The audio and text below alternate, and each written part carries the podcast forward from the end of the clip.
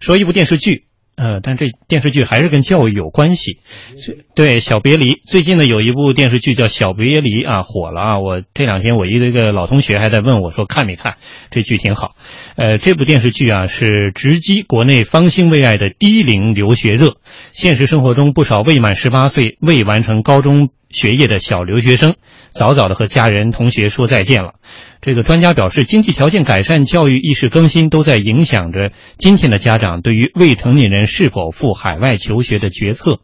我们来听一下记者的报道。电视剧《小别离》集中聚焦低龄留学热、拼爹、应试教育等热点话题，而现实生活中为小别离揪心的，主要是七零后、八零后从青年步入中年的家长们。数据显示，百度网页相关话题以千万级浏览量计算，《小别离》热词连续登上微博热搜榜，而它引发关注最多的是人们对低龄留学热的思考。在郑州，不少高中阶段的考生和家长认为出国留学是条不错的后路。作为第二选择吧，了解一下情况。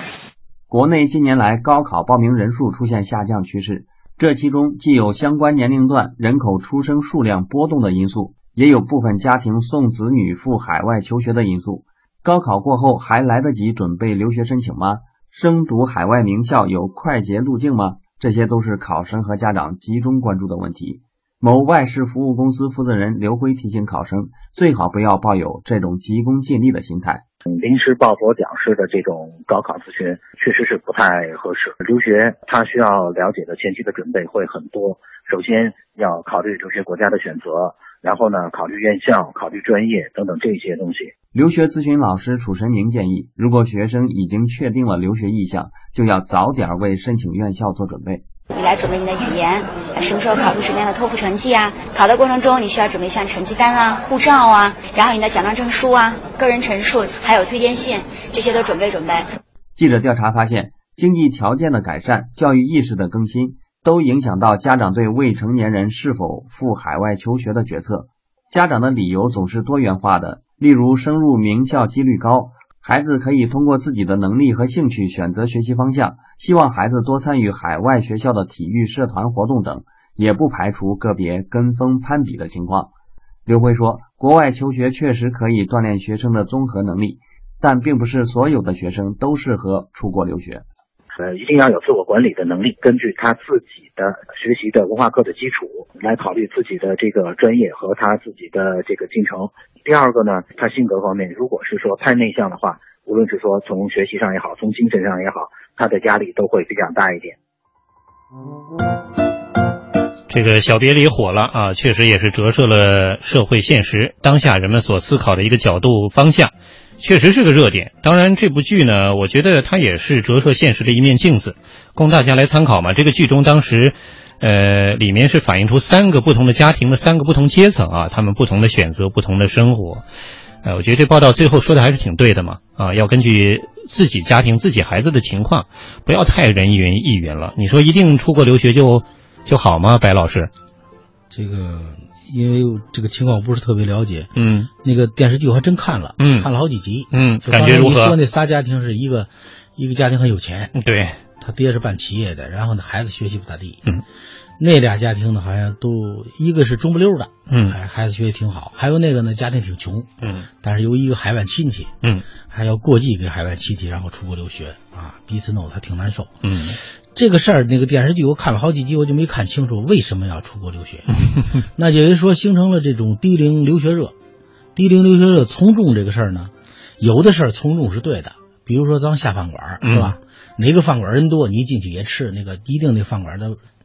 那个饭菜不错。口碑，哎，那个饭馆人很少，啊嗯你去了那个肯定那个饭馆这个饭菜不咋地。嗯但你如果投资从众就不行，嗯这投资你得做少数啊，因为少数人挣钱，多数人都赔钱。嗯但是这个低龄留学热从众，这个东西到底好不好？我觉得有一波人去试错，嗯哼他得去试，到底这个比如说这个高中生初初中生或高中生出国留学，嗯到底好不好？哦，好在哪儿？嗯然后呢，彼此有一个比较。我觉得第一个，呃，实错这帮人尝了鲜儿了，嗯也是一种人生的体验。这个你不能说他到底好还是不好。嗯呃，另一方面呢，它反作用于我们国内的教育。如果说稍微有点钱的家庭，嗯，都选择这条路，我觉得我们国家的教育，你肯定要考虑怎么来改变了，哎，对，对不对？得反思一下哈。对，嗯当然是更重要的是刚才那个报道里提到的，嗯你留不留学，因地制宜，嗯哎，根据自己的这种能力条件来干这个事儿，不能这个硬来，嗯条件不具备，你还硬来，那不折腾都难受吗？爹爹也难受，娘 也难受，自己也难受，干嘛呢？你说是不是是，但是我就一直在想，这个的确留学真的那么好吗？对呀、就是啊，这个不太 了解，所以我不能点评说留学一定好，一定不好。我是觉得“一定”这两个这两个字啊，这个词往往都是值得大家来警惕的，是吧？尤其是在这个教育方面，你说一定这家学校就一定教的特别好，呃，这个学校一定就非常差。我觉得这些其实都是有时候相对绝对的概念，在教育领域当中，其实应该是一个非常多元的、不同的观察角度和哎不一样的结论。从你刚才那个话来讲，就是现在孩子选择多了。嗯，对，像咱们那会儿念书的，哪还你留学留啥学？对，书你就念得能不上个错啊重点就不错了，对是吧？只想着上个重点就能够怎么怎么样。现在既然选择多了，大家更应该学会一种包容的、理性的、科学的，并且能够关注到长远的，而且尊重人的个性的这样一个思考的角度。其实，确实啊，中国留学潮是风起云涌。呃，曾经有一段时间，应该是上世纪的这个末期啊，包括本世纪初叶等等，那时候是年轻人。啊，都往国外去准备深造一下，现在变成了孩子要不要一开始就到国外去，呃，学习，呃，为了不输在起跑线上，这个也是时代的变迁吧。我我曾经想过，是不是有一种这种崇洋的心理？嗯啊，呃，多多少少应该有，我觉得还是应该有的。就觉得国外都好，嗯确实是人家这个，就是当然历史上很久以前的历史，我们也很强的，一千八百年以前我们中国也不弱，也是很先进的。嗯但是后来就是后来这种，呃，西欧的文化，它这种先进的这种文明比我们先进，嗯所以带来了就好像就觉得我们什么都不如他， 对，这不可能是包括这个教育方面。当然，它教育方面确实有有有领先的地方，这个我们必须得承认。嗯呃，但是是不是呃我们就不好也不是，嗯我觉得这里边有一个我们的教育怎么改革的问题。嗯，对，呃其你如实果你如果不改，我觉得现在的人才的竞争，嗯，呃，前前两天当夜新闻也选了这个题了。对那美国是你只要创业移民啊，嗯呃，创业签证还是叫创业移民啊？嗯你要去那创业，他就直接给你签证或者是那什么一有有优惠条件。嗯未来这种人才的竞争，嗯呃我们不得不想这个事情。你如果说稍微有一点钱啊，这是是那种中中层的，就像小别离那种演的那样，有嗯点钱，自己孩子就出国，大学的出国，嗯高中生还出国，那你你的大学不就是招人的吗？嗯最后你招的人，你这这好的你都走了，都你走招谁了呀？，对，是，这就是竞争力啊。对，那些走了的，他回来还好，他还不回来呢，嗯是不是啊？我们不能，我们的教育如果是这样的话，